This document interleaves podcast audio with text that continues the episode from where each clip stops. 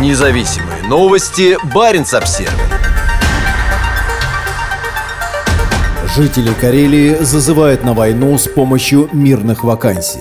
Пункт отбора на военную службу разместил полторы тысячи вакансий, от архивариуса и охранника до геолога и хирурга. Более полутора тысяч вакансий опубликовал Карельский пункт отбора на военную службу по контракту. Вакансии размещены на интерактивном портале труда и занятости Карелии. Преобладающее число вакансий связано с гражданскими специальностями. Так, военные ищут электромехаников, геологов, токарей, товароведов, архивариусов, менеджеров, егерей и охотников-промысловиков, зоотехников, инкассаторов и даже корректоров. Востребованы строительные профессии – бетонщик, машинист крана, стропольщик. Некоторые специальности связаны с горной промышленностью – горнорабочий, маркшейдер, проходчик. Трудоустройство предлагают и медикам, требуют требуется врач-хирург, анестезиолог-реаниматолог, медсестра, санитар. В общей сложности в списке около сотни специальностей. Почти на каждую имеется по 10 вакантных мест. Исключение сделано для водителей – 99 вакансий, и мотористов-машинистов – 100 вакансий. Больше всего востребованы военнослужащие, рядовой и сержантский состав. Баренц-Обсервер насчитал 409 таких вакансий.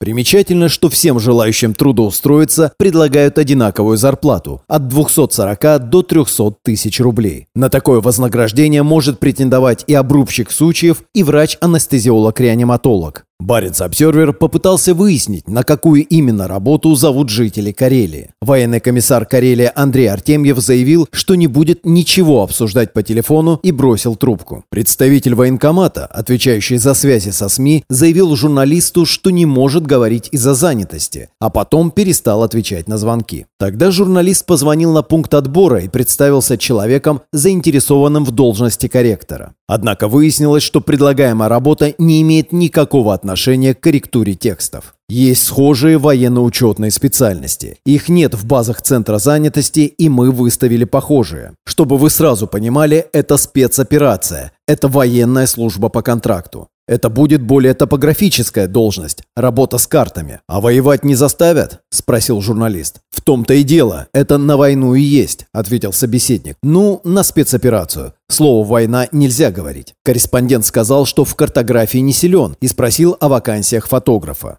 Это связано в первую очередь со съемкой местности с помощью дронов, объяснил работник пункта отбора. Надо будет находиться безвылазно там, в местах боевых действий, примечание редакции. Мы сразу предупреждаем, чтобы человек понимал, на что соглашается. Примерно так же обстоят дела и с остальными гражданскими вакансиями. Так, охотников-промысловиков набирают для работы в разведке. Представители рабочих специальностей нужны для инженерных войск. Зоотехников набирают для кинологической службы.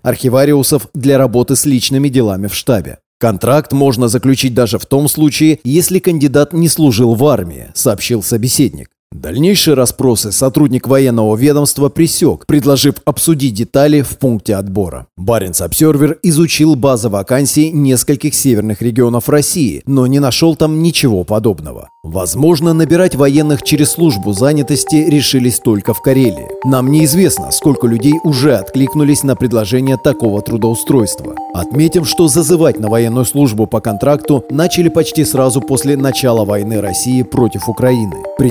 Претендентам предлагали высокую по российским меркам зарплату – порядка 300 тысяч рублей. Независимые новости. Барин обсервис